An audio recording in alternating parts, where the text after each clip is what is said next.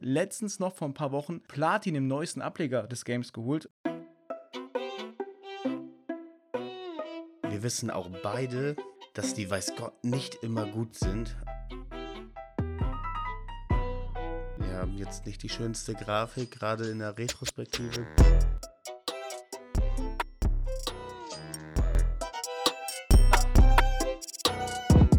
Die Rede ist von Need for Speed.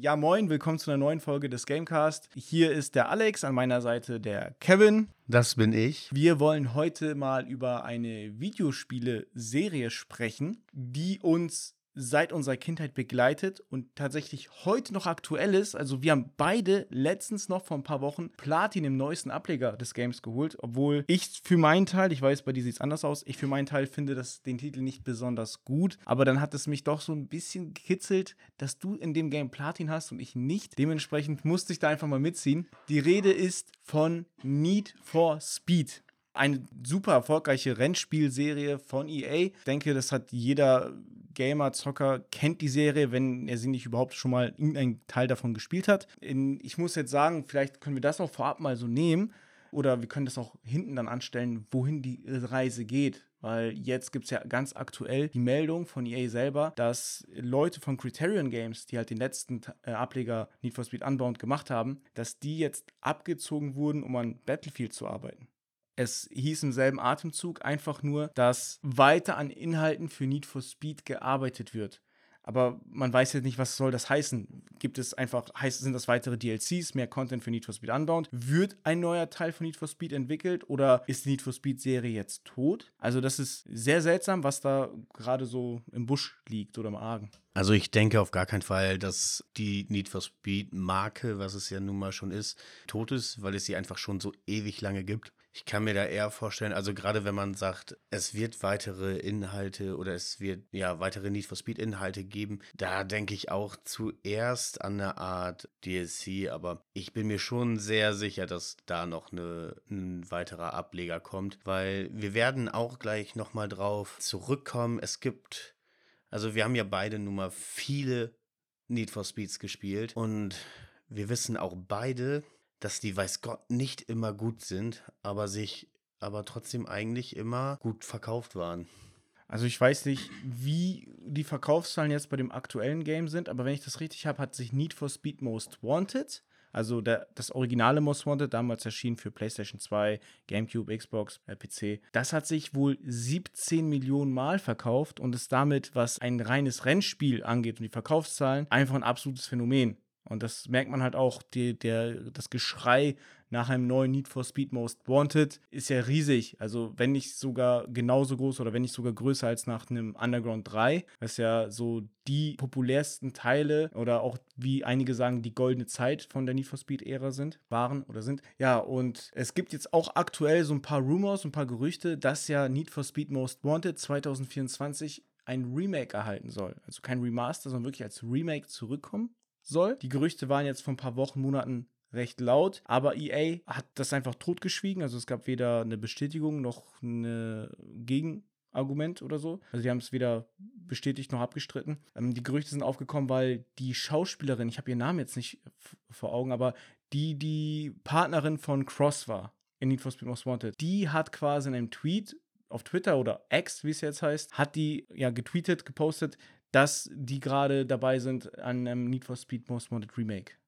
Ja, da sind die Gerüchte aufgetaucht. Hieß sie nicht Mia in dem Spiel oder irgendwie sowas? Nee, Mia hieß die, die du quasi, die dich durch das Spiel geleitet hat und auch im Intro war. Aber das war nicht die, die bei Cross an der Seite war. Das ist so eine schwarzhaarige, ihren Namen kenne ich nicht. Stimmt, Cross war der Polizist, richtig? Genau, ja, genau. Das war der, der die hübschen Rallye-Streifen auf dem BMW gesetzt hat.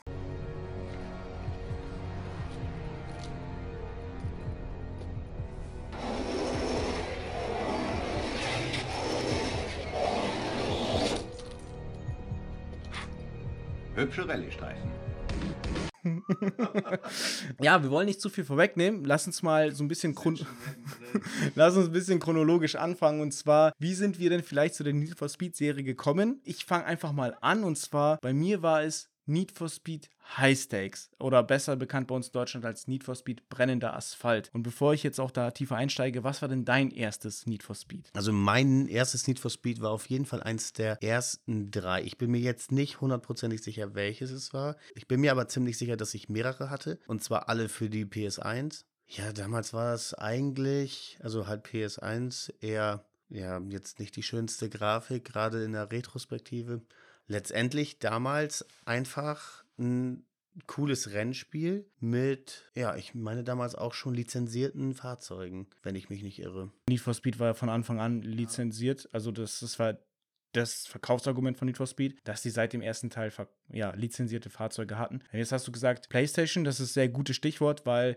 ich ja auch Consolero bin, also eigentlich nur auf, dem, auf den Konsolen spiele und zu Hause bin, aber tatsächlich damals als kleiner Stöpsel, mein erstes Need for Speed, das war damals auf dem PC und das hatte ich gar nicht selber, sondern das habe ich immer nur bei meiner Cousine spielen können. Also da bin ich immer hingefahren und ich weiß gar nicht, wie das genau war, aber ich kann mich einfach irgendwie daran erinnern, dass ich gefühlt immer wieder das Spiel von vorne gespielt habe. Ich weiß nicht, ob es da keinen Spielstand gab oder nicht, aber ich habe einfach so fucking häufig die ersten paar Rennen gespielt mit dem BMW Z3 auf, da gab es so, so, eine Rennstrecke, die geformt war wie so ein Eichhörnchen. BMW Z3 und Eichhörnchen. Das sind die zwei Sachen, die ich voll prägnant primär so vor Augen habe, wenn ich an Need for Speed brennender Asphalt denke. Und natürlich den McLaren. Also den McLaren, den fand ich damals so geil, so ein Sportwagen. Den habe ich damals auch in diesem Spiel gefahren und das auch, also mega geil. Ich habe das Spiel rauf und runter gespielt, aber wie gesagt, immer nur bei meiner Cousine. Ich mochte meine Cousine sehr, aber ich bin tatsächlich zum Videospielen häufig sie besuchen gegangen. Meintest gerade den McLaren F1, oder? Ja, ich glaube, das war der F1, also bin ich tatsächlich nicht so drin, aber ich, das sollte der sein. Das ist ja auch doch den, den wir bei Unbound gefahren haben. Diesen, ja. diesen 90er, diesen 90er McLaren, nicht den aktuellen. Ja, ja, ja, genau, den meine ich. Weil ich bin mir nämlich nicht hundertprozentig sicher, ob es Need for Speed war, aber das klingt gerade alles irgendwie sehr bekannt. Ich hatte damals einen besten Kumpel, der im Nachbardorf gewohnt hat und der hat halt auch grundsätzlich immer am PC gezockt ich kann mich noch genau daran erinnern, es gab eine Zeit, wo, wenn ich dann bei ihm war, dann haben wir halt eben auf jeden Fall ein Rennspiel gezockt und es kann eben wirklich gut Need for Speed gewesen sein, weil dann hattest du so ja, den und den, den und den, so, aber dann auf einmal immer so der McLaren F1 und dann, oh ja, den nehmen wir, das ist das krasseste überhaupt, der ist so heftig und dann gab es, das war für uns dann so die, das heftigste Auto auf der ganzen Welt, es gab nichts heftigeres. Ich, ich kann mich nur noch daran erinnern, wie heftig der McLaren war. Aber da muss ich sagen, da hört es bei mir auch schon fast auf. Ich erinnere mich jetzt dunkel, dass da es Hubschrauber auch gab in dem Game. Ich weiß nicht, ob es auch wirklich Polizeiverfolgung gab. Aber das ist so ein Ding. Wir sprechen halt jetzt mal über ein paar Spiele so auch aus unserer Erinnerung. Wollten jetzt aber in der Zukunft da übergehen, dass wir quasi die Spiele nochmal anspielen, nochmal neu erleben, bevor wir dann darüber sprechen. Aber wir fanden jetzt quasi so für den Anfang, das ist so ein bisschen in der Erinnerung, in der Nostalgie, ein bisschen schwelgen, einfach so Anekdoten erzählen, aber dann halt auch ja, mal vorsichtig gesagt, so ein bisschen professioneller das Ganze aufziehen. Ja, also professioneller, professioneller Videospiele spielen. Und vor allem diesen äh, positiven Nebenaspekt. Wir haben beide, also wir kennen uns ja schon jetzt auch schon einige Jahre und wir haben im Laufe der Zeit immer wieder witzigerweise die gleichen Spiele links liegen lassen, die wir auch beide schon mehrfach besessen haben, aber eben nie gespielt haben. oder Spiele, die einen wirklich gereizt haben, aber wem sie aufgrund von irgendwelchen Gründen eben nicht gespielt haben. Und diesen Podcast dann einfach auch zum Anlass zu nehmen, dieses Spiel in diese Spiele reinzuspielen und sich dann im Nachhinein darüber zu unterhalten. Ja, wir haben uns auch mal ich glaube, das war zu Weihnachten, gegenseitig Assassin's Creed Rogue geschenkt. hast du, also das war auf PS3 damals, hast du es denn mittlerweile mal angefangen? Also ich muss sagen, Need for Speed Rogue. Assassin's Creed Rogue. Oh ja. Oh Gott. Ja, es vermischt sich gerade alles. Assassin's Creed Rogue macht in meiner Spielesammlung ein echt gutes Bild und ich wollte das da jetzt noch nicht stören. Also, ich, wenn ich ehrlich bin, ich habe nicht mal die CD installiert. Ich habe das auch, das Rogue, was du mir geschenkt hast, nie angefasst. Aber ich habe es dann tatsächlich vor zwei Jahren auf der Xbox One Äh, da, da, war ich eine, lang, eine längere Zeit, da war ich immer krank. Zu Hause hat nichts zu tun, habe ich tatsächlich mehrere Assassin's Creed auf der Xbox installiert und da habe ich Rogue mal nachgeholt. Das ist tatsächlich ein solider Titel, um jetzt nicht zu weit ins Assassin's Creed-Thema reinzugehen, aber es war ein solider Titel, irgendwo meiner Meinung nach schwächer als Black Flag, definitiv, aber irgendwo auf einem Level ein bisschen schwächer auch, aber nicht so viel schlechter als Assassin's Creed 3. Aber wie gesagt, genug geredet. In Zukunft, wie gesagt, werden wir die Spiele dann mal antesten. Aber jetzt äh, geht es wieder straight into Need for Speed. Und ich bin jetzt bei High Stakes kleben geblieben. Also wie gesagt, ich habe dann nicht viel gespielt, in dem Sinne, dass ich es selber besessen habe, sondern ich habe es immer nur bei meiner Cousine gespielt. Das war jetzt mein Punkt mit Need for Speed, brennender Asphalt, High Stakes. Dementsprechend kann ich da gar nichts dazu sagen. Was war denn jetzt von der reinen Chronologie her, wie die Titel erschienen sind, das nächste Need for Speed, was du gespielt hattest. Vielleicht gehen wir einfach mal so ein bisschen chronologisch durch, also was, was denn, in welcher Reihenfolge die Spiele auch erschienen sind. Also The Need for Speed haben wir beide nicht gespielt, auch nicht nachgeholt. Ich habe mir mal tatsächlich von Spielewelten, also vom Andy, mir ein Video reingezogen, wo der das nachgeholt hatte und so ein bisschen auch drauf eingegangen ist. Ist nett, würde nicht empfehlen. Also dementsprechend kann man einen Haken dran machen. Klar ist das erste seiner Art gewesen. Wie gerade schon gesagt, ich bin mir nicht ganz sicher, welches von den ersten dreien ich hatte oder ob es sogar Brennender Asphalt war. Brennender Asphalt habe ich auf jeden Fall jetzt zu Hause. Das, da bin ich mir ziemlich sicher. Oder ob ich Porsche hatte, ich bin mir ziemlich sicher, dass ich mehrere hatte. Aber welche das waren, die waren sich damals gefühlt alle sehr ähnlich. Wobei ja Need for Speed Porsche als äh, das beste Need for Speed irgendwie, gilt. Und ich glaube, das weiß ich jetzt nicht hundertprozentig, das müsste man vielleicht mal nachschauen, aber ich bin der Meinung, Need for Speed Porsche war unterschiedlich auf dem PC und auf der PlayStation. Also es waren nicht komplett die identischen Versionen und die PlayStation-Version soll nochmal viel besser gewesen sein. Das war wirklich die die Version des Must-Play gewesen sein. Das wäre auch nochmal, wenn man an so eine Ausgabe kommen könnte, dann wäre das eventuell auch nochmal richtig interessant, dass man da nochmal reinspielt. Ja, das könnten wir wohl machen. Also auf jeden Fall im Nachhinein auch mal so ein bisschen mehr Recherche zu den Titeln betreiben, glaube ich. Das wäre auch geil, dass man vielleicht so mit noch mehr Background-Wissen in diesen Podcast reingeht. Ähm, das würde ich selber wohl geil finden. In dem Sinne, lass uns doch mal gleich weitergehen. Also chronologisch kam dann nach Porsche im Jahr 2000, 2002 Need for Speed Hot Pursuit 2, was ich tatsächlich gespielt habe. Wie ist es bei dir? Äh, Hot Pursuit 2 habe ich nicht gespielt, glaube ich.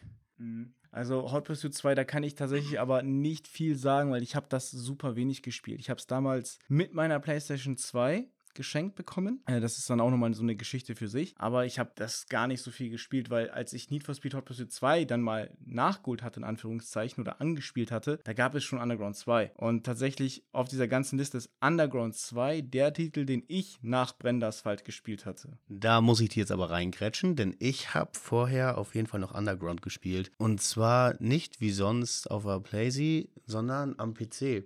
Ich hatte da damals Besuch von meiner ersten Freundin und die durfte damals nur zu mir, wenn ihr Bruder mitgekommen äh, ist und die hat dann, glaube ich, ein Wochenende bei uns gepennt oder so.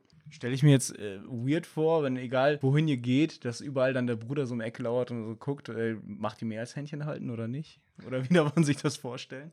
Nee, also der, der Bruder war eigentlich ziemlich entspannt. Der hat dann eigentlich die meiste Zeit bei meinem großen Bruder verbracht ja, wir hatten dann halt so ein bisschen Zeit für uns oder wie man das so in dem Alter nennen kann. Aber auf jeden Fall habe ich auf jeden Fall immer wieder mitbekommen, dass sie oben am Zocken waren und eben Underground 1. Als sie dann weg waren, dann hing ich komischerweise immer wieder bei meinem Bruder am PC und das war so gerade die Zeit, wo er so Anfang Ausbildung war. Also er hatte dann nämlich endlich Geld und er hatte sich dann Gamer-PC zusammengestellt damals. Das war mal richtig krass. Und wenn, wenn er dann halt lange Berufsschule hatte, ich war damals, ich glaube, fünfte Klasse oder so, von daher hatte ich damals noch nicht allzu lange Schule. Und wenn ich dann nach Hause gekommen bin und er musste halt noch arbeiten oder was weiß ich, hatte lange Schule, dann habe ich dann auch mal geguckt, dass ich irgendwie sein Passwort geknackt bekomme. Also, und ich bin mir ziemlich sicher, dass ich das ein oder zweimal geschafft habe. Auf jeden Fall habe ich zu dem Zeitpunkt dann halt auch Underground gespielt. Ich habe Underground 2 damals auch auf dem PC gespielt, bevor ich Underground 1 gespielt hatte. Äh, dementsprechend war das dann für mich so ein zweischneidiges Schwert. Zum einen war ich dann enttäuscht, dass bei Underground 1 es keine Open World gab. Zum anderen muss ich aber sagen, fand ich die Grafik bei Underground 1 irgendwie besser Also ich, ich fand das Game, weiß nicht, hatte so ein bisschen mehr so einen shiny Look im direkten Vergleich mit Underground 2. Wahrscheinlich lag das auch an der Open World, dass die Grafik dann so zumindest ein Stück weit downgegradet wurde. Könnte ich mir zumindest vorstellen. Aber was ich bei beiden Titeln extrem geil fand, war die Mucke. Also Riders on the Storm bei Teil 2, aber vor allem Get Low bei Underground 1, puh, das war der Shit. Da kann ich dir nur zustimmen. Das war, also die Musik damals war richtig heftig. Bei der Grafik bin ich mir jetzt gerade gar nicht so ganz sicher. Also, das habe ich jetzt gar nicht so gut in Erinnerung, dass ich das jetzt mit, noch miteinander vergleichen könnte, obwohl ich beides auf dem PC gespielt habe. Ich weiß aber noch, ich bin mir ziemlich sicher, dass das auch die ersten waren, die dann Driftrennen und Drag Races und sowas hatten. Und ich weiß noch, dass ich in Need for Speed Underground 1 habe ich Drag Races geliebt und Drift fand ich immer ein bisschen komisch, obwohl die meisten halt wirklich schon auf, auf, den, auf die Driftrennen abgefahren sind. Also, wenn ich jetzt an Underground 1 denke, dann ist die Musik erstmal das, was bei mir extrem, extrem präsent ist, weil ich, ich weiß sogar, dass ich irgendwann mal extra Underground 2 angeschmissen habe, weil ich wollte dieses Lied hören, dieses Get Low. Ich wollte es unbedingt hören. Ich habe das ganze Game durchsucht und ich konnte dieses Lied nicht finden. Ich, ich habe mich selbst schon an mir gezweifelt und gedacht so, wo ist dieses Lied? Bis ich dann festgestellt habe, ey, Get Low, das war in Underground 1 und nicht in Underground 2. Da war auch meine Erinnerung tatsächlich damals so ein bisschen vermischt, weil das war für mich ein großes, geiles Game, sowohl Teil 1 als auch Teil 2. Wobei ich sagen muss, ich, ich selber habe dann viel mehr Zeit in Teil 2 investiert, weil wie gesagt, ich habe es auch vor Teil 1 gespielt und ich fand das mit der Open World insgesamt geiler. Aber auch der Nissan Skyline, der in Underground 1 war, das war das Auto schlechthin. Also damit habe ich alles durchgespielt und seitdem liebe ich auch den Skyline, seit Need for Speed Underground. Ich muss auch sagen, für mich, also diese beiden Spiele, Ah, vermischen, das wäre jetzt, glaube ich, nicht das richtige Wort, aber ich finde, Need for Speed Underground 1 ist eigentlich so die perfekte Einführung in diese, ich nenne sie mal Szene-Rennspiele damals, weil es war ja auch die Zeit, wo der erste The Fast and Furious mhm. kam und den habe ich damals schon geliebt, das war so geil. Ich finde diese Anfangsszene, wie die Kamera so in diese, zwischen diese Hochhäuser quasi so, ach Gott, so reinfliegt quasi und dann da eben dieses Tuning-Treffen ist und so weiter. ja, ich finde das ikonisch, das ist so geil. Und dann gerade diese Spiele dazu, wie gesagt, ich habe ja damals eben zuerst Underground gespielt und hatte dann später einen Kumpel, der immer bei seinem Vater, der halt einen Gaming-PC hatte, äh, der dann da Underground 2 gespielt hat. Und wir sind quasi rückwärts vom Stuhl gefallen, als du auf einmal alles machen konntest. Du konntest deinen dein Kofferraum ausbauen und bau da noch mehr NOS rein. Und wir brauchen Fernseher drin. Das ist ganz wichtig. So, und weißt du, und dann kannst du auch noch überall rumfahren. Und boah, das, das war mindblowing. Das war so heftig. Ja, wie du schon sagst, es war genau die Zeit. Also, The Fast and the Furious war gerade voll im Hype-Auto. Jeder, der irgendwie auch die letzte Dreckskarre gefahren hat, wollte seine Karre tun, fette Felgen drauf, Spoiler, Seitenschweller, whatever. Und Neon, Unterbodenbeleuchtung, das war ganz, ganz, ganz ganz wichtig. Ja, das war die Zeit, wo das richtig cool war und später denkt man sich so, scheiße, war das albern. Ja, das ist dann, also das Autotuning ist dann so das Äquivalent zu dem, zu dem Arschgeweih, was die Frauen sich dann alle tätowiert haben. Damals war es cool und heute versucht man sich, ja, das weglasern zu lassen und, und diese Zeit zu vergessen. Ich will ja nichts sagen, aber Schlaghosen wären auch wieder modern ja, du, alles kommt wieder. Also vielleicht ist dann die, die 40- oder 50-Jährige bald wieder in mit ihrem Arschgeweih, dass sie sich nie wegoperieren oder gelasert hat. Aber vielleicht kann uns das auch Hoffnung machen, dass vielleicht tatsächlich nochmal ein Underground 3 kommt. Ja, weiß ich nicht. Also, wir haben es ja vorhin kurz angeteasert, ob Need for Speed überhaupt noch wieder zurückkommt. Klar, die Serie ist an sich recht groß, aber tatsächlich, was EA gerade in den letzten Jahren damit gemacht hat, könnte man auch schon dran zweifeln. Also, wer weiß schon, was da in den in den Chefetagen da ist, anstatt den Leuten das zu geben, was sie wollen, Need for Speed Most Wanted 2 einfach oder Underground 3, geben die denen ein Most Wanted, was eigentlich nur ein verstecktes Burnout ist und Underground 3 wird gar nicht gemacht. Ja gut, wenn wir jetzt mal ehrlich sind, wie lange schreit die Community nach entweder Underground 3 oder eben Most Wanted 2?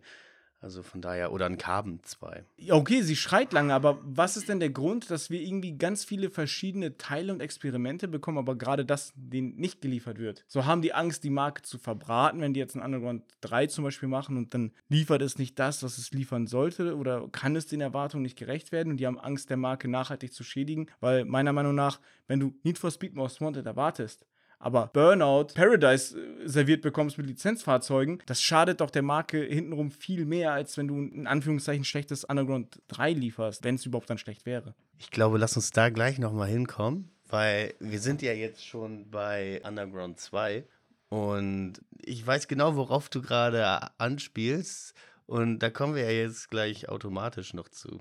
Also lass uns erstmal wirklich noch bei äh, Underground 1 zum Beispiel bleiben. Also ich habe damals Underground 2, um das mal kurz wegzunehmen, auf dem PC kennengelernt. Interessanterweise, das muss ich auch ehrlich sagen, das war die Zeit, wo meine Tante und mein Onkel bei uns gelebt haben. Und mein Onkel, der hat dann nicht lizenzierte Kopien von diesem Spiel besessen. Und dazu muss ich sagen, es war eine russische Version. Und das hat sich dann unterschieden auch von der deutschen. Da komme ich dann gleich zu, aber das, der hat alle auf dem PC gespielt. Und deswegen habe ich Underground 2 auf dem PC dann das erste Mal wieder gezockt, nachdem ich Need for Speed High Stakes bzw. Brennender Asphalt damals bei meiner Cousine auf dem PC gespielt habe, dann vergessen habe, dass es dieses Need for Speed gibt oder überhaupt nicht wusste, mir nicht im Klaren war, dass es eine Reihe ist, bis ich es dann da nochmal gesehen habe und dann mind-blowing, ey, Autos tunen und Rennen fahren und boah, geil. Und dann später, als ich meine PlayStation 2 von besagtem Onkel und Tante dann geschenkt bekommen habe, habe ich mir, ums Nachzuholen, Underground 1 geholt.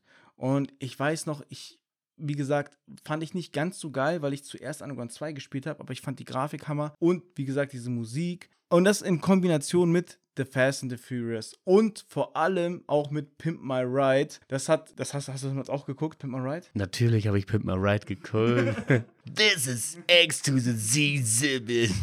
hey, you're officially pimped. Also das, das war auf jeden Fall eine verdammt, verdammt geile Zeit. Aber ich muss sagen, halt wie gesagt, dann, da, deswegen ist bei mir diese Underground-Zeit mehr mit Underground 2. Hast du da noch wirklich was mit Underground 1 zu ergänzen? Ansonsten würde ich jetzt wirklich zu Underground 2 kommen. Ich selbst kann da jetzt nicht so viel sagen. Es ist jetzt A, sehr lange her und B, ich, ich habe es halt einmal durchgespielt und seitdem auch nie wieder tatsächlich. Also wie gesagt, ich habe Underground 1, glaube ich, schon recht viel gespielt. Ich bin mir nicht mal nicht sicher, ob ich es durchgespielt habe. Ich glaube nicht. Aber ansonsten habe ich auch nicht mehr viel mehr zu, zu Underground 1 zu sagen. Also meinetwegen können wir gerne weitergehen zu äh, Underground 2.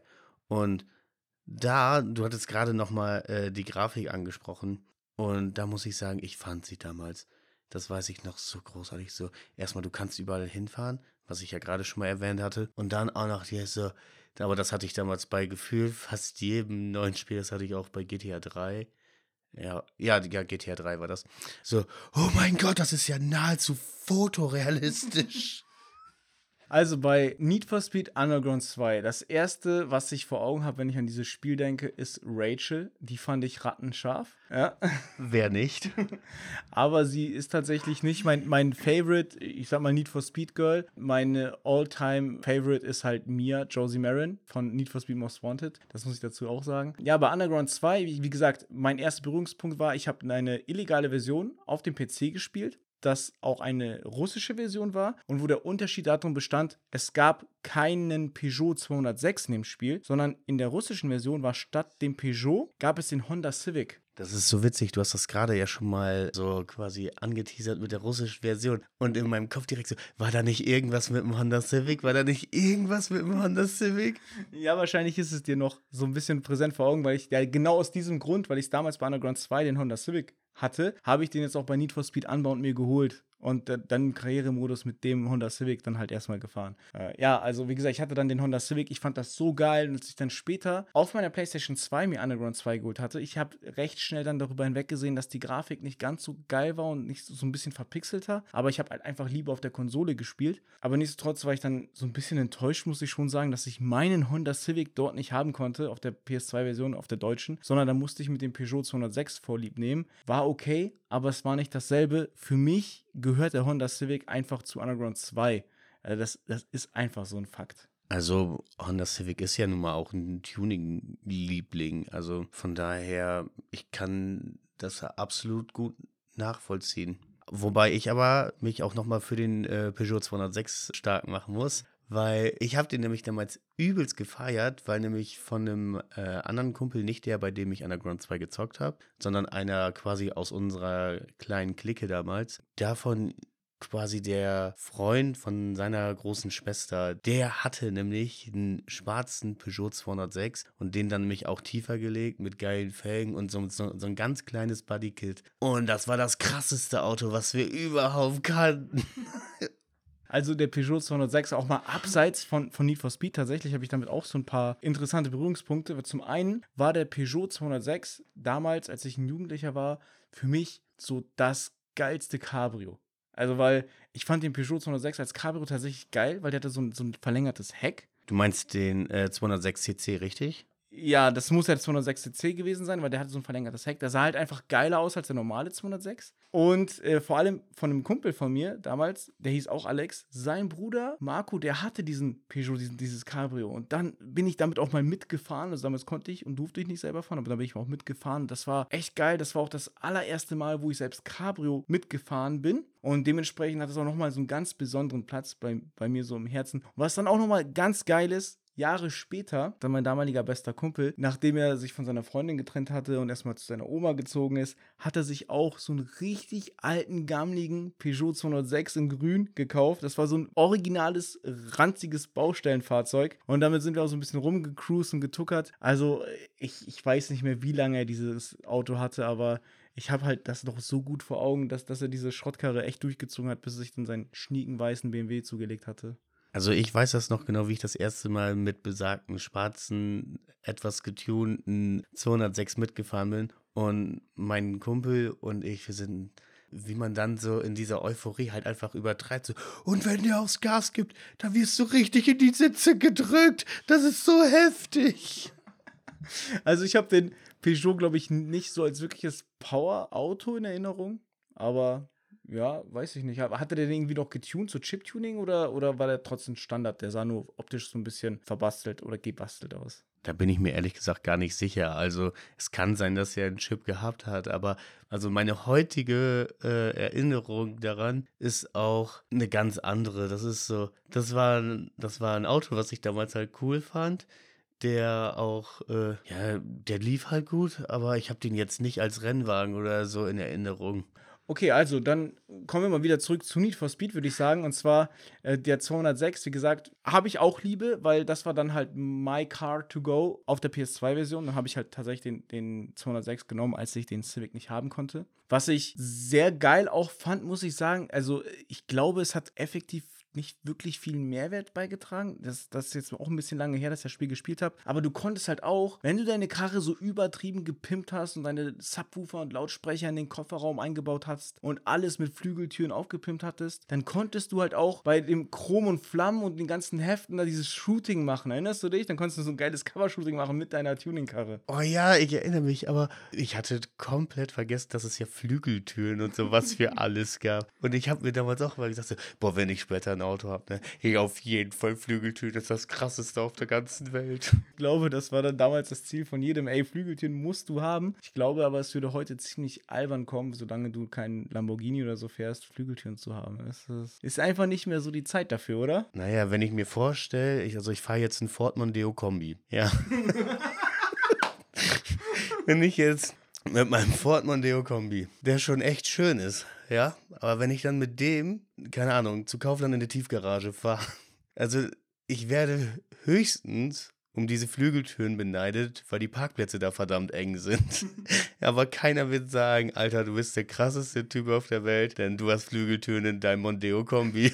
Ich stelle mir vor, wie würde das denn bei mir aussehen, wenn ich mit dem A4-Kombi dann, dann, den Kleinen zur Kita bringe und dann so auf dem Kita-Parkplatz dann erstmal so aussteige und dann erstmal in die Flügeltüren. Bist du dann der Coolste in der Kita, oder? Na, pass auf, du musst dir das, du musst noch ein Stückchen weiterdenken. Du fährst dann so auf den Kita-Parkplatz, die ganzen, die ganzen Müttis und Daddies, die sitzen dann da in ihren SUVs und so weiter. Du kommst dann mit deinem A4 da an. Dann gehen erstmal die Flügeltüren hoch und dann denken so, okay, was passiert jetzt? Dann steigst du da aus und gehst richtig cool nach hinten, machst Kofferraum auf, holst den Kinderwagen raus. Ja, also der Milfhunter ist, ist am Start mit den Flügeltüren. Definitiv. Oh, herrlich. Also, ja, das, also es gab dieses Chrom und Flamm Magazin, wo du halt auch diese Cover-Shootings machen konntest, ja. was ich rückblickend stilistisch eigentlich auch geil, oder was heißt geil, aber schon sehr interessant und auch gut gelöst finde. Also stellenweise besser als in späteren Need for Speeds, wo es auch stellenweise auch gar keine richtige Story gab, war das über diese Comic-Panels. Also ich fand es besser bei Need for Speed Most Wanted und in späteren Teilen gelöst, wo die Leute sich wirklich bewegt haben und mit Schauspielern. Aber diese Comic-Panels das hatte so seinen eigenen Stil, seinen eigenen Artstyle und ich fand das schon ganz, ganz nice, wie die Story da auch erzählt wurde. Ich muss sagen, über diese ganze Individualisierung von, von deinem Wagen und äh, eben auch diese, was du gerade gesagt hast, ne, diese Shootings, die du dann da ja haben konntest, wird mir jetzt gerade nochmal bewusst, wie sehr man sich eigentlich mit seinem eigenen Wagen identifiziert hat. Ne? Also du hattest ja wirklich deinen Wagen, den du von klein auf an, okay, jetzt muss ich noch so und so viele Rennen fahren, dann verdiene ich das und das Geld, dann kann ich mir endlich dies und das und jenes. Welches da ein einbauen. Und die Frage war ja immer, er sollte auf jeden Fall mega krass aussehen. Also wir hatten das ja gerade schon. Flügeltüren waren auf jeden Fall ein Muss, ja, und der Kofferraumausbau natürlich auch. Und Unterbodenbeleuchtung. Aber selbst wenn du das alles drin hattest, fuhr der ja noch nicht schneller. Das heißt, er hat das Spiel dann ja auch nicht leichter gemacht. Von daher hattest du ja, also ja gut, mittlerweile habe ich den Gedanken nicht mehr so stark. Aber einfach dieser Gedanke, was ist dir jetzt gerade wichtiger? Soll die Karre jetzt heftig geil aussehen und soll sich jeder denken, da kommt ein richtig krasser Typ, aber an der, an der äh, Startlinie versagst du dann eben? Oder soll sich jeder denken, so, Alter, mit was für einer Kröte ist der eigentlich hier? Und du haust dann am Start halt jedem ab. Ja, ich finde genau, damit hast du einen richtig geilen Punkt angesprochen. Diese Qualität. Es ging nicht um Quantität, so einen fetten Fuhrpark aufzubauen. Klar, du wolltest auch viele verschiedene Autos vielleicht haben, weil es gab ja auch diese Renndisziplinen, die rein für die SUVs zugelassen waren. Das heißt, du musstest dir schon diesen geilen Escalade holen oder so einen Hammer, um an diesen Rennen, um diese Rennen überhaupt teilnehmen oder erleben zu können. In den Rennen habe ich mich immer gefühlt wie so ein Ami-Gangster-Rapper. So wie äh, bei äh, Ice Cube hier, ey, sind wir schon da mit, mit seinem Escalade.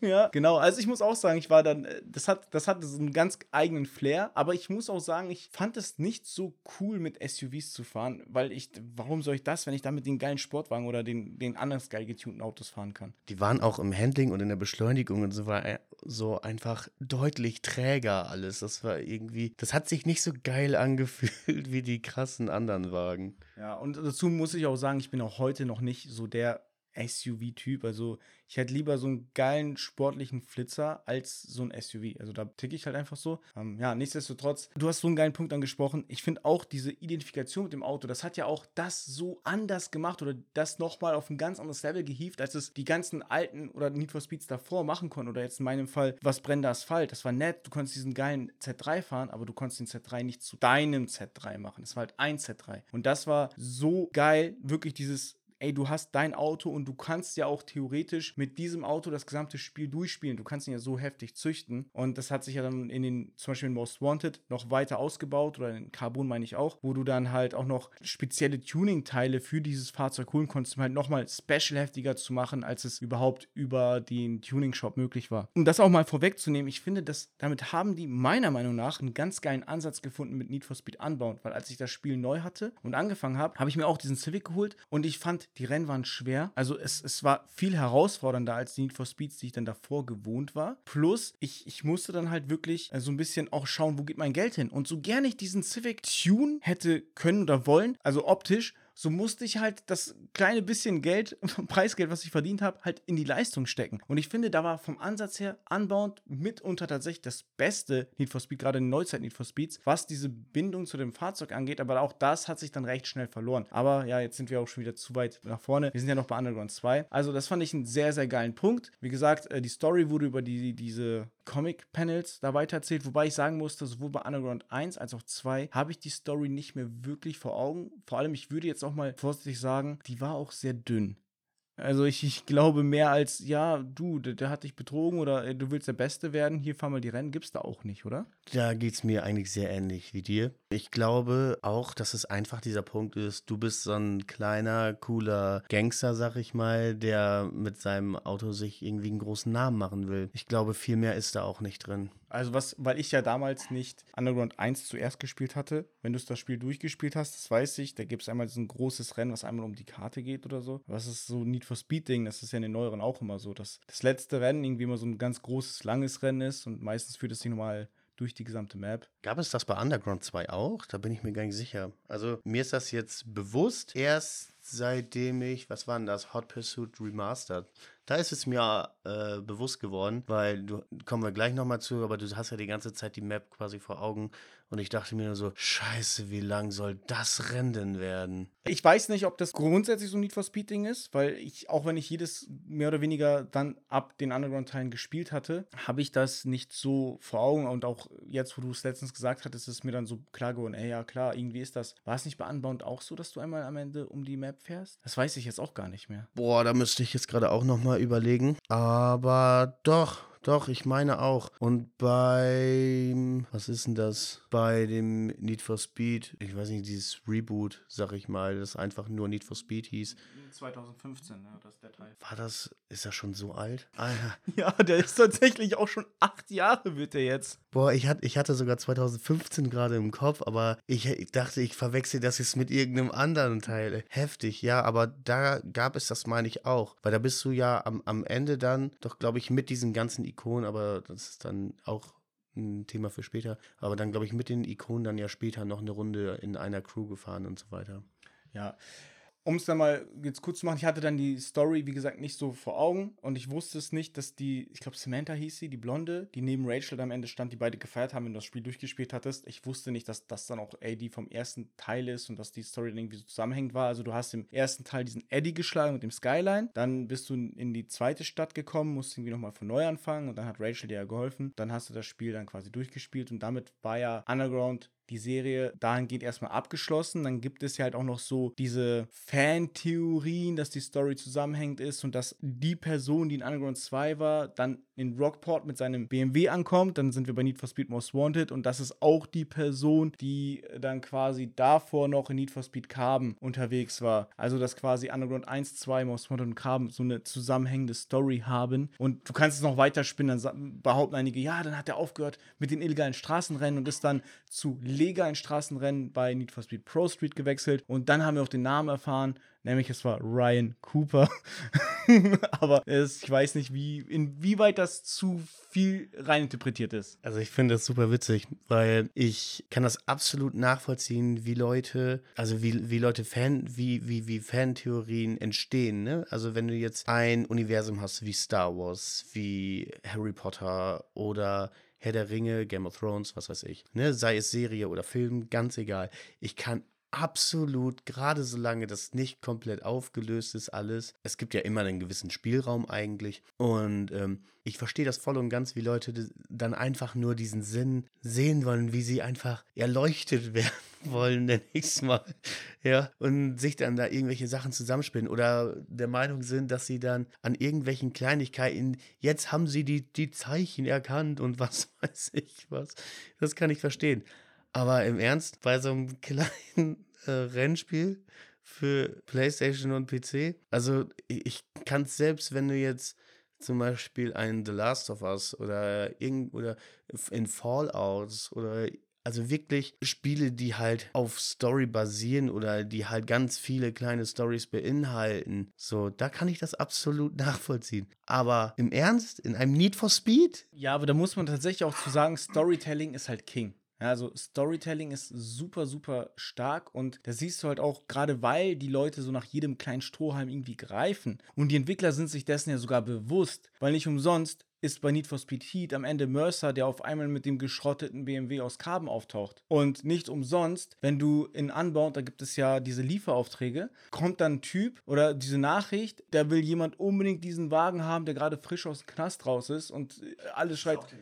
Das ist auch der BMW, das ist Razer. Das ist ja ganz eindeutig Razer, der gerade damals von den Bullen geschnappt wurde, Most Wanted. Und jetzt 15 Jahre oder whatever später äh, jetzt aus dem Knast rauskommt und diesen BMW unbedingt haben möchte. Die machen das ja bewusst, weil die wissen, dass da was ist. Und ich glaube, das ist es ja tatsächlich. Die neuen Need for Speeds, die haben das Problem, dass denen so ein bisschen diese Identität fehlt. Deswegen greifen die immer wieder nach, auf dem Alten zurück, anstatt einfach mal wirklich eine Geschichte zu erzählen, die sich auch ernster nimmt. Also klar, wir, brauchen hier keinen Hollywood-Film. Wir brauchen hier nicht das, das krasseste Drama, aber diese übertriebene Coolness, dieses möchtegern Coole, wo man sich eigentlich eher fremdschämt, das braucht es auch nicht. Ich würde mal sagen, zu dem in Anführungsstrichen Hollywood-Film, weil da gibt es ja auch so ein oder zwei Ableger, kommen wir gleich auf jeden Fall nochmal. ja, oh, schaut da jemand Richtung The Run. ich habe da auch noch einen anderen im Kopf. Okay, ja, aber was ähm, grundsätzlich halt interessant ist zu diesen ganzen Teilen, es ist ja halt auch so, dass, und jetzt kommt, ich habe das dann nochmal nachgeholt, weil ich hatte zuerst Need for Speed Underground 2 auf dem PC gespielt, ich habe dann Underground 1 auf der PS2 nachgeholt, fand's geil. Aber ich hatte zu meiner PS2 auch Need for Speed Hot Pursuit 2 geschenkt bekommen. Ich habe es nur ein bisschen angespielt, ich fand's eigentlich ganz geil. Und ich hatte damals auf Hot Pursuit 2 diesen gleichen Effekt wie du. Alter, das ist ja fotoreal. Wie geil sieht das denn aus? Weil das war so das erste Rennspiel, was ich damals auf einer Konsole gespielt habe. Und das hatte ich ja noch vor, äh, nee, das hatte ich nicht vor Underground 2 gespielt, aber irgendwie hat, hatte das mich doch mal auf eine andere Art und Weise abgeholt. Also ich fand es richtig, richtig geil. Aber ich habe es da nicht so viel gespielt, weil ich hatte gleichzeitig zu dem Hot Pursuit 2 auch das Spiel SRS, Street Racing Syndicate, geschenkt bekommen. Das war halt auch so eine Art wie Need for Speed Underground, das war so, du konntest eine freie Welt hattest du, du konntest dein Auto tunen, zu Auto treffen, das war. Ich fand es eigentlich ganz geil, aber ich, ich habe es nicht durchgespielt. Also keine Ahnung, weil ich fand Need for Speed dann halt einfach geil, aber das war tatsächlich nicht schlecht und ich glaube, SRS kennen gar nicht so viele Leute, dieses Street Racing Syndicate. Also ich muss sagen, der Name sagt mir wo was, aber ich habe dazu jetzt nicht mal ein Cover oder so vor Augen. Wenn ich das richtig habe, auf dem Cover ist auch der Skyline drauf und da ist auch eine blonde, so ein blondes Hot Chick drauf. Und das war so ein Ding von SRS, von Street Racing Syndicate es gab schnelle Autos und es gab halbnackte Frauen. In dem ganzen Game war auch überall neben dem Auto, waren auch überall so, so Cover, so Cargirls abgebildet. Also wirklich viele. Ja, genau, siehst du, da hat er gerade das Cover rausgeholt. Das, also, das ist wirklich gar nicht so schlechtes Spiel gewesen und ich habe da eigentlich eine ganz geile Anekdote zu. Nämlich, wir haben damals bei einem, meinem damaligen besten Kumpel, da habe ich bei dem übernachtet, habe meine PlayStation 2 mitgenommen und wir haben die ganze Nacht Street Racing Syndicate gespielt und wir waren halt noch sehr jung, aber wir haben Frankenheimer Blue getrunken. Also dieses Cola-Bier-Mix. Das ist also meine Meistererinnerung, was ich an dieses Game habe. Ja, ich, ich habe mir gerade ja das Cover angeguckt und ähm, wenn ich das Cover beschreiben müsste, dann würde ich auf jeden Fall sagen, es sieht aus wie The Fast and the Furious 1, The Game. Also ich glaube, das passt sehr gut. Ja, es kommt vermutlich hin. Warum ich das überhaupt nochmal rausgeholt habe, dieses Hot Pursuit 2. Hot Pursuit 2 hatte damals ein Phänomen, was man damals zwar nicht immer, aber schon ab und zu vorgekommen ist. Es gab nämlich für verschiedene Plattformen verschiedene Versionen. Im Fall von Need for Speed Hot Pursuit 2 war es ja nämlich so, dass jede Version, so GameCube, Xbox, PC, war von dem einen Hersteller, ich weiß nicht mehr, wie der hieß, aber die PlayStation 2 Version, die war von Blackbox. Und diese Version war sowohl von der Grafik, also vom Gameplay, also so gut wie allen Aspekten den anderen Versionen haushoch überlegen. Deswegen gilt auch heute noch die PlayStation 2 Version als die Version, die man zocken sollte und keine andere.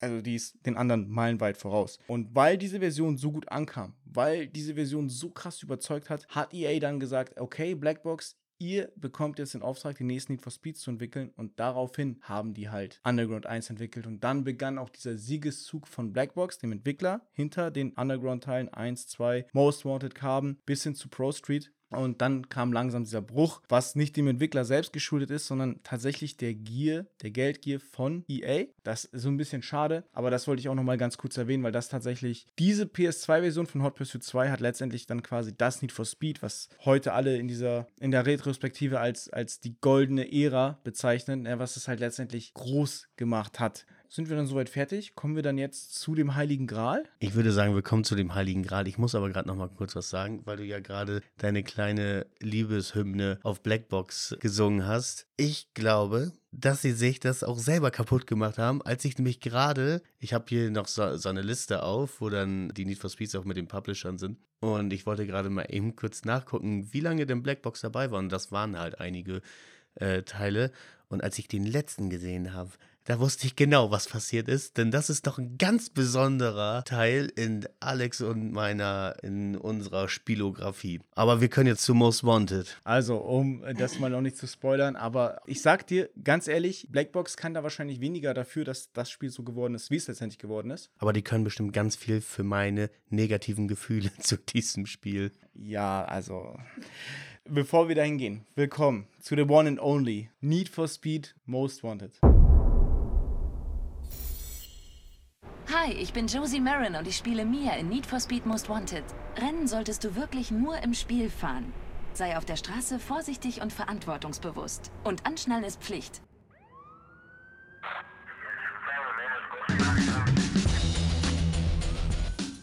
Kevin, was verbindest du mit Need for Speed Most Wanted? Wie bist du zu diesem Game gekommen? Ich habe da halt auch echt eine bekloppte Anekdote. Äh, wie bin ich dazu gekommen? Das ist jetzt witzig. Ich müsste überlegen, worauf ich das gespielt habe. Und ich bin mir gar nicht sicher. Ich glaube, ich habe das anfangs auf der PS2 gespielt. Glaube ich. Aber die meiste Zeit habe ich es auf der Nintendo GameCube gezockt. Und ich habe es niemals durchgespielt, weil ich nämlich irgendwann, boah, da, da hatte ich schon den Porsche, diesen schwarzen Porsche mit diesen Flammen auf der Seite, den kennst du bestimmt. Der, der Cayman, den kriegst du, ich weiß nicht. Das müsste Blacklist 5, 4, irgendwo so. Das ist schon relativ weit oben oder so mit oberes Mittelfeld, sagen wir es mal so. Und äh, den hatte ich schon. Ich habe ihn geliebt und ich habe meine ganze Kohle da reingebuttert. Ich hatte irgendwann meine drei Häkchen und dann war mein Wagen weg. Oh Gott. Ja, in Most Wanted war es ja so, dass du quasi, wenn du von der Polizei erwischt wurdest, dann kriegst du eine Verwarnung. Und wenn du dann halt deine drei Verwarnungen hast, dann wird das Auto einkassiert. Und wenn du kein anderes Fahrzeug mehr hast, dann kannst du sogar den Game-Over-Bildschirm sehen. Heutzutage undenkbar, aber damals war das halt eine reelle Gefahr. Ich muss sagen, ich habe den nie gesehen aber ich äh, fühle deinen Schmerz und ich muss auch sagen, hätte ich das jetzt nicht vor ein paar Wochen von dir schon gehört gehabt, wäre ich jetzt wahrscheinlich tot umgefallen, weil du Need for Speed Most Wanted bis heute nicht durchgespielt hast. Das hast du mir ja versprochen, dass wir den Teil auf jeden Fall nochmal nachholen. Ich habe den hier PS2-Version oder äh, Xbox 360-Version. Ich würde mal sagen, wir spielen die 360-Version, die ist grafisch noch am besten. Ist zwar nicht die PC-Version, die man nochmal geil aufmotzen kann, aber die beste Version, die es auf den Konsolen so gibt. Ja, das holen wir definitiv nochmal nach. Also wie ich zu Need for Speed Most Wanted gekommen bin. Ich kann, ich weiß es alles noch, als wäre es gestern gewesen. Das war so verrückt. Es war Weihnachten. Ich habe nicht das Spiel zu Weihnachten bekommen, sondern ich hatte etwas Geld. Und die Ansage von meinem Dad war, du kaufst dir kein Videospiel von der Kohle. Und ich musste sagen, ja, okay, dann halt nicht. Aber ich war so fucking heiß auf Need for Speed Most Wanted. Haben ja in, in, dem, in dem ersten Folge auch erwähnt. Es gab damals diese PlayStation-Magazin mit den Demo-Discs. Und ich habe damals mir extra das PlayStation-Magazin geholt mit der Demo-Disc von Need for Speed Most Wanted. Und ich habe diese Demo rauf und runter gespielt und ich wusste, ich musste dieses Spiel haben. Wie ich überhaupt erfahren habe, dass Need for Speed Most Wanted kommt, war auch so, ich habe damals meine aller, allererste Videospielzeitschrift gekauft. Das war nämlich die GamePro, die Mai-Ausgabe von 2005. 05 2005. Ich konnte nicht dran vorbeilaufen, ohne sie zu kaufen, weil auf dem Cover ganz fett eine neue Xbox, eine neue PlayStation und eine neue Nintendo-Konsole waren. Die 360, die PlayStation 3 und die Nintendo Revolution. Ich hatte zu dem Zeitpunkt noch nicht lange eine PlayStation 2 besessen und habe dann auf dem Cover gesehen, oh mein Gott, es kommt eine PlayStation 3. Ich muss sie haben. Ich muss dieses Magazin haben. Das ist ja auch dieser, dieser Punkt, den, den man in dem Alter dann immer so im Kopf hat, so, die PS2, die ist schon so krass und jetzt kommt eine PS3, das ist noch ein besser. Ja, also ich, ich, ich habe es damals nicht verpackt. Ich sehe da diese PS3 und ich, ich oh mein Gott, das, das, das, das war unvorstellbar für mich. Also echt, mein junges Gamerherz, das wurde mit Armus-Pfeil bombardiert in dem Moment. Und wie gesagt, ich musste dieses Magazin haben und da, dort waren auf der DVD, da lag eine DVD mit bei, bei den GamePros und da war die komplette E3-Pressekonferenz von einmal mal zusammengefasst. Ich habe die PlayStation 3 gesehen. Ich habe diesen Boomerang-Controller, den sie haben sollte, gesehen. Dachte so, was soll das für ein Scheiß, aber ist egal weil es hieß nur, die PS3 wird heftig, das wird eine Power-Konsole, High-End. Ich habe damals dieses Wort High-End gehört, dachte so, oh mein Gott, Höllenmaschine war, glaube ich, die Bezeichnung, die da drin stand. Das Ding sollte Power ohne Ende haben. Und dann gab es die ersten Gerüchte, weil niemand wusste, wie teuer die werden wird. damals hat mein bester Kumpel gesagt so, die PlayStation 3, die wird 800 oder 900 Euro kosten. Ist egal, wir sparen jetzt schon dafür, dass wir uns die holen können. Und ey, letzten Endes ist sie halt nicht so teuer geworden, aber trotzdem zu teuer mit den 600 Euro, die sie damals gekostet hat. Aber bei der Xbox 360, auf dem Teil, wo die 360 vorgestellt wurde, wurde auch Need for Speed Most Wanted vorgestellt. Und ich habe das gesehen und ich dachte so, oh mein Gott, sieht das geil aus. Weil das war halt einfach auch mal was komplett anderes. Nach zwei Tuning-Ablegern bei Nacht hattest du jetzt Tag, Rennen, Rennen bei Tag und Tuning und alles, wie du es kanntest. Und die Polizei war wieder da und auch die Spielezeitschrift hat es damals gehypt. Ja, ey, wie bei Hot Pursuit, die Polizei ist wieder da. Auch wenn ich Hot Pursuit nur kurz angespielt hatte und ich hatte es zu Hause liegen, aber es hat mich nicht interessiert. So war ich dann sofort so, oh mein Gott, alle sagen, es wird voll geil, dass die Polizei wiederkommt, also wird das wohl voll geil. Und dann war ich instant gehypt und habe mich da voll drauf gefreut. Wenn die anderen das sagen, dann muss das wahr sein. Ja, so, so, so ist das. Und ja, dann kam der besagte Tag, also Weihnachten hatte ich das Geld. Es war zwischen Weihnachten und Silvester. Ich durfte mir kein Videospiel kaufen und meine Eltern sind zum Einkaufen gefahren. Und ich war alleine zu Hause. Weil was ich gemacht habe, ich habe das Geld eingepackt, habe mir mein Fahrrad geschnappt und bin dann die fünf Kilometer in die Stadt gefahren, wo meine Eltern am Einkaufen waren, um mir Need for Speed Most Wanted zu kaufen. Und ich habe meinem damaligen besten Freund gesagt, ich werde mir dieses Spiel holen, wir müssen das dann zocken. Und er meinte, ja, ja, ja. Ich bin also mit Fahrrad hingefahren, habe mir das Spiel gekauft und auf dem Weg zu meinem Fahrrad zurück laufe ich fast meinen Eltern in die Arme. Und ich so, oh mein Gott, ich habe mich da noch versteckt, habe gesehen, wie der lang liefen. Mein Herz hat gepocht und gerast. Ich bin schnell zum Fahrrad zurück und ich bin mit dem maximalsten Tempo, alles was ich konnte, nach Hause gefahren, weil ich musste ja unbedingt vor meinen Eltern zu Hause sein. Also diese Angst kann ich gut nachvollziehen. Wahrscheinlich warst du mit deinem Fahrrad schneller als mit, mit deinem Honda Civic.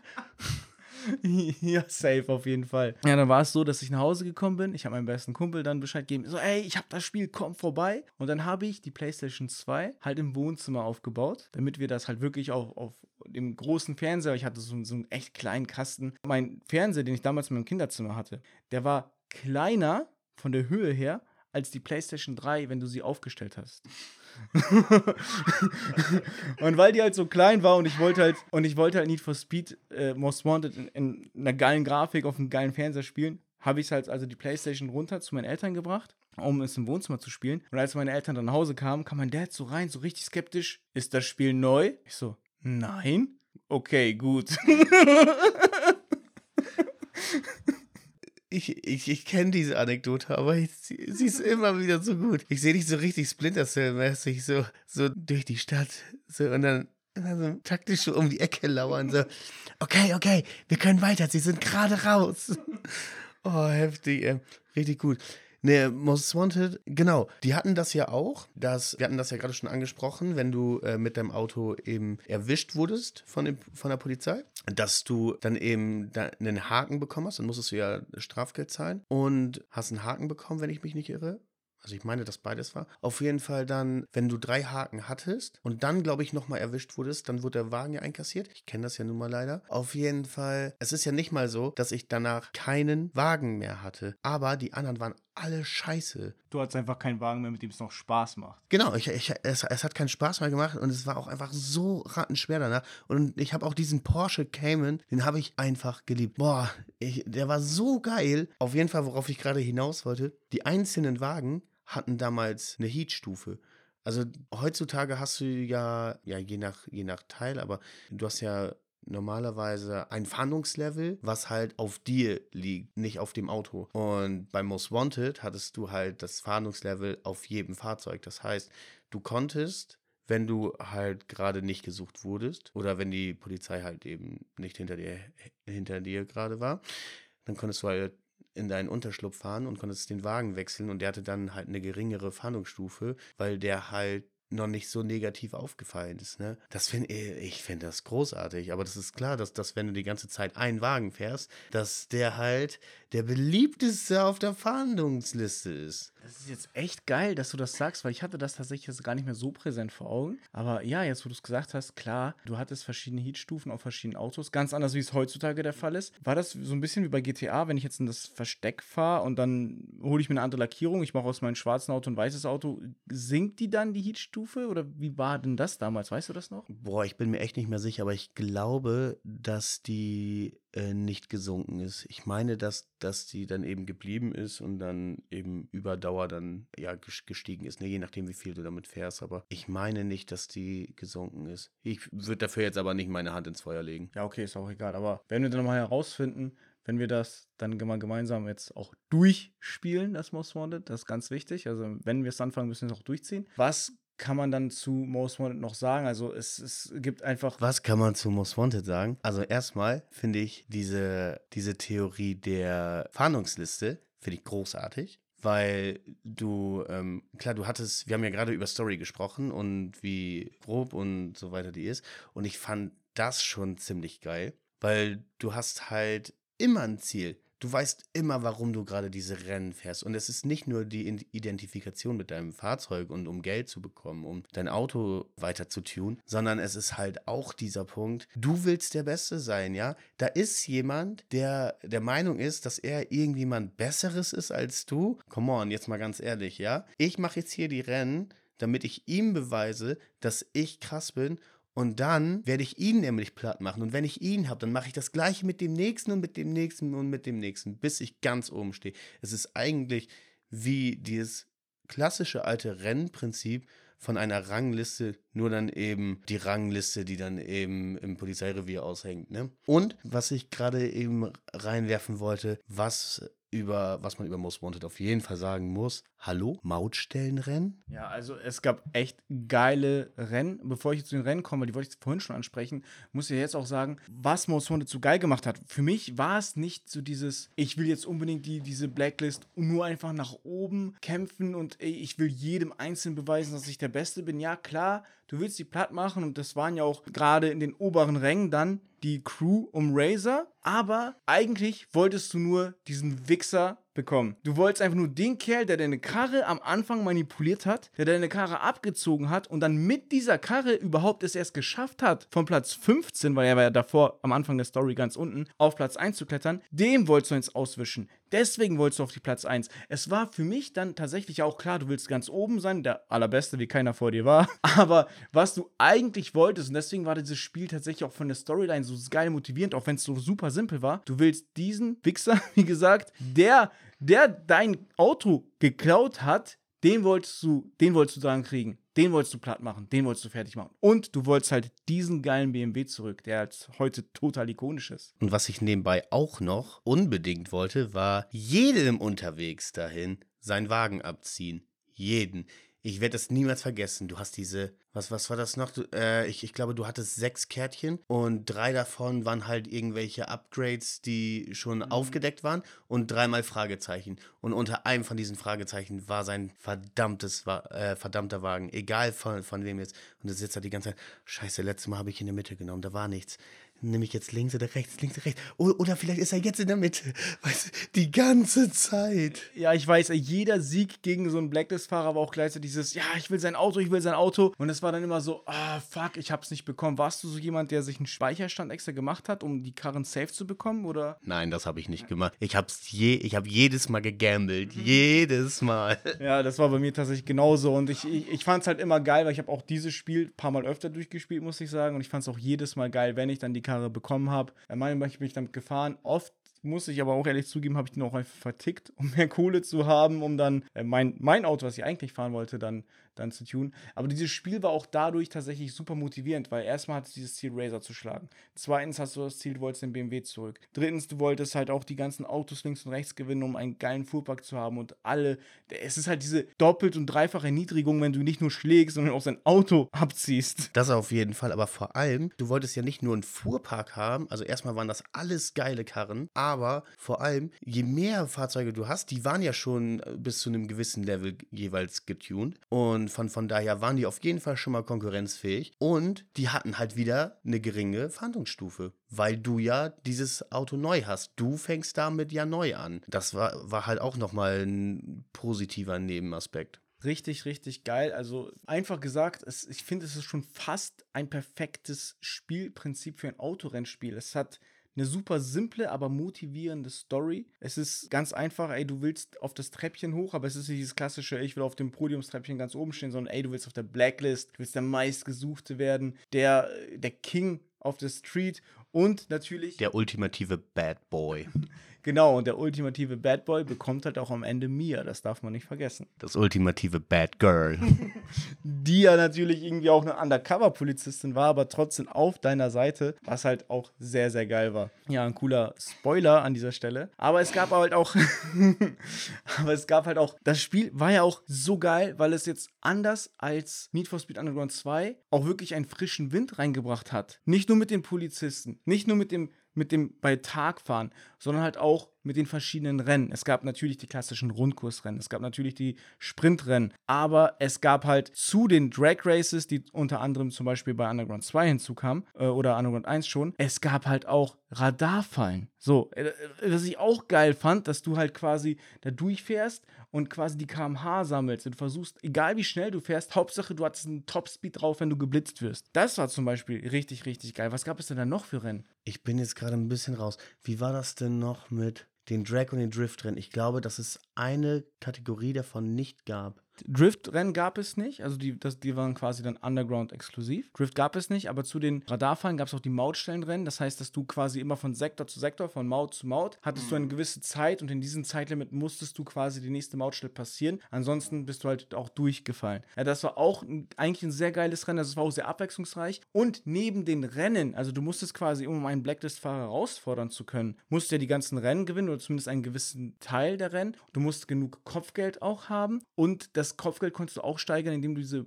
Polizeiverfolgungen triggerst. Also du musstest nicht extra in der freien Stadt, in der Umwelt rumfahren, bis du mal einen Polizisten gefunden hast, sondern du konntest wirklich sagen, okay, ich trigger jetzt hier eine Verfolgungsjagd, um halt mein Kopfgeld zu steigern, um Most Wanted zu werden. Wo du es gerade sagst, dann müssen wir natürlich auch über die Verfolgungsjagden sprechen, weil die waren unglaublich geil. Also ich weiß noch, ich hatte äh, Verfolgungsjagden, die eine Dreiviertelstunde gingen, wo ich einen Puls hatte. Ganz ehrlich, da äh, hätte mir jeder Arzt irgendwas verschrieben gegen. Meine, meine Ma hätte, glaube ich, Sorgen um mich gehabt und hätte sofort den Stecker von der Konsole aus, aus der Wand gezogen. Boah, hatte ich einen Stress dabei, weil gerade wenn du, wenn dein Wagen schon ein paar Mal einkassiert wurde und du brauchtest aber dieses Kopfgeld, ja, und dann bist du da am Ballern, bis zum geht nicht mehr. Und oh Gott, selbst wenn ich jetzt davon erzähle, das ist so krass, ne? Dann musst, musst du dir überlegen, wie gut macht es dieses Spiel, dass es sich einmal übelst fordern anfühlt, aber trotzdem fair, weil du überall diese, ah, wie heißen sie? Diese, diese Blocker, wie heißen die? Diese? Ja, die, die, diese, die Stellen hast, wo du Sachen kaputt machst und damit die Polizei oder, oder, oder eben, eben die Cops dann nicht nur ausbremsen kannst, sondern auch zum Teil wirklich einige von den Fahrzeugen zerstören kannst. Wenn ich, sobald ich daran denke, denke ich immer an den Donut Shop. Weil mhm, der war, das ist dieser ikonische Stopper. Du fährst halt äh, quasi an der Veranda, an dem Abdach davon vorbei ballerst die Stützen quasi um und dieser riesen Donut fällt runter und begräbt im besten Falle die Polizei. Und in diesen Situationen hast du es ja auch so gemacht, dass du, wenn du schon einen etwas Vorsprung hattest, dann hast du die hast du die Cops sogar noch mal etwas rankommen lassen, damit der Donut im besten Falle direkt auf die draufhält, weil dann sind die halt wirklich komplett raus. Genau, und du, du hast versucht, halt, ich bin auch oft dann im Kreis gefahren, habe versucht, möglichst viele um mich zu scharen, damit, wenn du äh, gegen so einen Verfolgungsstopper dann kommst, dass du natürlich möglichst viele erwischt. Dann gab es diese Situation, die super ärgerlich war, wenn dann halt nur einen einer ist übergeblieben, so, oh nein, wie konnte der das jetzt entwischen? Boah, das war so mies, weil dann hattest du ja alle um dich herum. Mhm. Ja, also das auch echt eine geile Sache und ich muss halt auch sagen, dass wo ich wieder mit den Verfolgungsjagden einigermaßen cool fand, zumindest vom Ansatz her, war dann meiner Meinung nach Upheat. Dann zwischenzeitlich waren die dann mehr oder weniger ja einfach nur da oder bescheiden. Bei Heat weiß ich noch, habe ich das dann total vermisst, dass diese Stopper nicht eingebaut haben. Das ist, weil du hattest halt, es war unfair da, weil du, du hattest keine Möglichkeit, die Polizei loszuwerden. Das hatte ich jetzt bei Heat und bei Unbound hatte ich das auch öfter mal. Ja, genau. Und das hat Most Wanted ja so geil gemacht, weil wie du sagst, es, es hat sich nicht unfair angefühlt, sondern du wusstest schon, okay, wenn du versagt hast, dann hast du halt versagt. Du hast halt nicht so gut gespielt. Und es war weniger so, oh, ich hatte jetzt Glück oder Pech, wie es halt in den neueren Teilen der Fall ist. Und das verstehe ich aber auch nicht, warum die das nicht hinbekommen. Ich erinnere mich noch, als ich habe ja Heat später gespielt als die meisten anderen. Und ich glaube, da hat, hatte ich dich dann irgendwann drauf angehauen und dann äh, sagtest du, ja, okay, kann ich auch wohl nochmal spielen. Habe ich auch gar nicht, hattest du, glaube ich, gar nicht so viel gespielt oder so. Auf jeden Fall sagtest du dann, weil ich mich dann nämlich auch schon über die Verfolgung, Verfolgungsjagden aufgeregt hatte. Und du sagst so, ja, du musst einfach in das Dingens fahren, in, in das Parkhaus. Du musst einfach in das Parkhaus fahren. Und ich sitze da, hab halt wieder Stress bis zum geht nicht mehr, weil die mir wirklich an der Stoßstange ge geklebt haben. Und ich sitze halt nur, wo ist dieses scheiß Parkhaus? Und selbst als ich das gefunden habe, wo komme ich da rein? Wo ist die. Oh, ich bin ausgeflippt und ich habe dieses Parkhaus meistens in meinem Stress nicht gefunden und bin dann halt immer über die, über die Kanäle rüber, aber ich drifte gerade schon, schon wieder ab. Also am Ende des Tages ist ja so, ein Videospiel darf auch ein Videospiel sein. Und egal, was für eine Story es vielleicht hat und wir müssen halt, das, wenn es sich nicht zu ernst nimmt, sondern sagt, okay, pass auf, es ist trotzdem ein Räuber- und Gendarmspiel und du kannst hier halt einfach bei diesen Verfolgungsstoppern den Donutladen einreißen, indem du gegen diesen einen Balken fährst, diesen einen Pfosten, um halt dann 20 Polizisten auf einmal Platz zu machen. Also ich glaube, dass das absolut logisch ist, weil du musst bedenken, dass sie in den USA keinen TÜV haben. Wir müssen aber auch bedenken, dass Polizisten ja Donuts lieben und deswegen Donut-Shops natürlich die optimalen Stopper sind. Natürlich, weil sich da ja die meisten darum scharren, ne? Also da treffen die sich dann ja auch immer. Genau. Wenn ein Spiel ein Spiel bleibt und das auch wirklich dafür sorgt, ey, dass der Spaßfaktor gegeben ist und dass du halt auch wirklich einen gewissen Grad an Skill auch benötigst, um quasi eine Challenge zu schaffen, das macht Games halt auch geil und interessant. Und ich finde, gerade heutzutage fehlt das nicht nur in Rennspielen, sondern generell in sehr, sehr vielen Spielen. Du wirst halt in die Hand genommen, du wirst komplett durchgeleitet, du musst nicht mehr wirklich viel selber gut können, um was zu schaffen. Ich könnte mir vorstellen, auch wenn ich es jetzt nicht so krass drüber nachgedacht habe, dass wahrscheinlich ähm, deswegen ich gerne Trophäen sammle. Also ich habe das eine Zeit lang sehr exzessiv gemacht, dann war es mir eine Zeit lang komplett scheißegal. Und jetzt ist es eigentlich so, wenn ich ein Game mag, dann spiele ich es auch gerne auf Platin und hole ich mir halt auch die Erfolge, weil du dieses Spiel A länger genießt, weil du mehr drin bist, aber halt auch, weil es dann tatsächlich, wenn die Trophäen nicht gerade auch wirklich verdammt bescheidene Aufgaben haben, auch ja eine gewisse Competition haben in dem Spiel selbst. Da kann ich dir auf jeden Fall zustimmen. Also mir geht es ja ähnlich, oder mir ging es eigentlich schon immer ähnlich. Du hast mich ja zum äh, Trophäensammeln gebracht. Vorher dachte ich mir immer, was, was seid ihr für Idioten? Wieso sammelt ihr Trophäen? Da habe ich doch nichts von und so weiter. Aber dieser Moment, wenn es dann Ping macht, ohne Scheiß, das ist so erfüllend, wenn ich jetzt ähm, einen Vergleich dafür bräuchte, dann ist das der Levelaufstieg von Call of Duty Modern Warfare 2. So ein erfüllendes Geräusch, wenn du dieses, dieses Level oder diese Trophäe hast. Und einfach, also mir hat es zwischendurch wirklich nochmal gezeigt, was man noch alles aus Spielen rausholen kann oder, oder wo ich, mich haben diese Trophäen wirklich manchmal in Gegenden geführt, in die ich sonst, wo ich so sonst nicht hingegangen wäre. Ja, oder du hast Dinge gemacht in dem Spiel selber, von denen du gar nicht wusstest, dass man sie machen kann oder vielleicht wusstest, es machen kann, aber du hättest es einfach nicht getan. Und dadurch hast du halt auch, wie gesagt, Facetten an dem Spiel kennengelernt, die dir sonst unter anderem ja vielleicht einfach verborgen geblieben wären. Das ist halt, finde ich, auch wirklich das Geile. Und dieses Ping, das haben die halt natürlich auch so geil gemacht.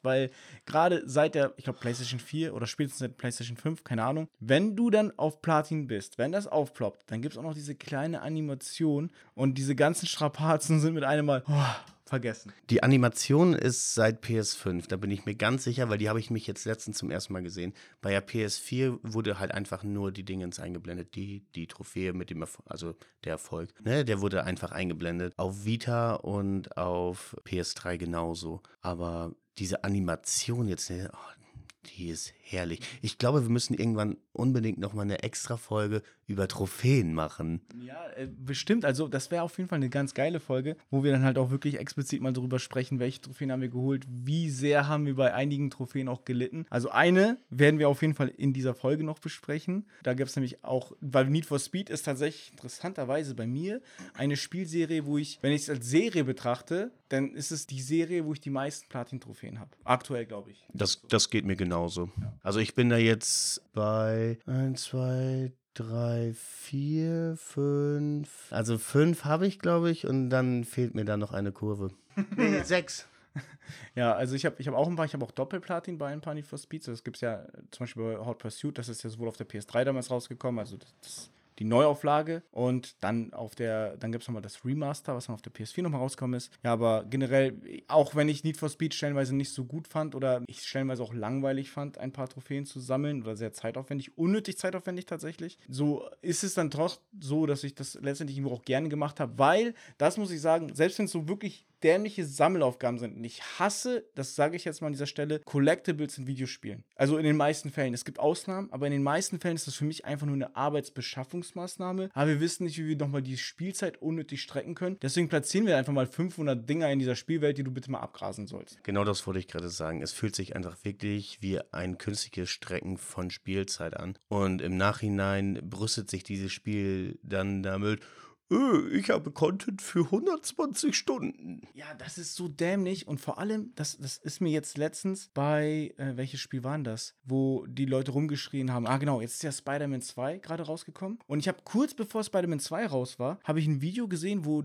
der erklärt hat, warum Spiele heutzutage so lang sein müssen, in Anführungszeichen. Weil es tatsächlich so ist, dass, dass die Masse der Videospieler, die wägen halt ab, wie viel Spiel kriege ich für mein Geld. Und die gucken dann nicht auf die Qualität, sondern auf die Quantität. Das bedeutet, ja, wenn ich schon mal 60, 70, 80 Ocken für ein Game raushau, dann muss es aber auch mal bitte 50, 60, 100, 120 Stunden Spielzeit haben, weil sonst lohnt es sich ja nicht. Und weil die Videospieler diesen krassen, fokussierten Blick auf die Spielzeit haben, sind die Hersteller hingegangen und haben geschaut, okay, wie können wir denn die Spielzeit strecken? Und das, das ist so verrückt. Also, die wollen wirklich lieber Quantität haben als Qualität. Und ich dachte, als ich das Video gesehen habe, ey, so blöd sind die Leute doch nicht. Aber tatsächlich, dann kam Spider-Man 2 jetzt raus. Die Leute sind so blöd. Da habe ich gar keinen Zweifel dran. Ja, aber dann kam Spider-Man 2 jetzt raus. Und was ist die erste Meldung, die da groß bei GameStar oder GamePro war? So, ja, Spieler regen sich auf, kurze Spielzeit. Das Spiel kann man in 20, 25 Stunden, whatever, durchspielen. Ja, aber mal ehrlich, wenn